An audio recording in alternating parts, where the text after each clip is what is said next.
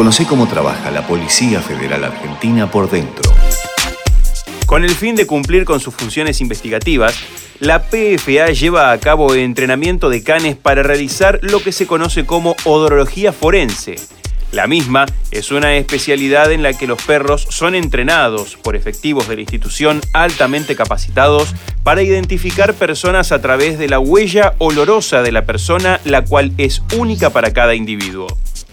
El proceso de formación de los animales se inicia desde muy temprana edad. Una vez que los cachorros son destetados, se asigna a un guía para generar el binomio de trabajo.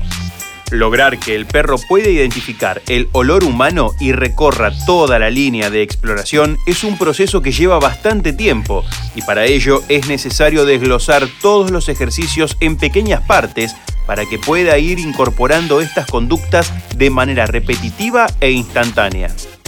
Por un lado, se le genera la acción de olfatear el objeto que el guía le acerca y luego se hacen ejercicios de exploración. El perro tiene que asociar el olor dado por el guía y debe encontrarlo dentro de la línea de exploración.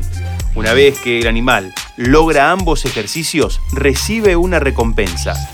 Asimismo, se le enseña al can que, en ocasiones no va a estar el olor presente en la línea de exploración, pero que, de igual manera, el trabajo fue realizado con éxito.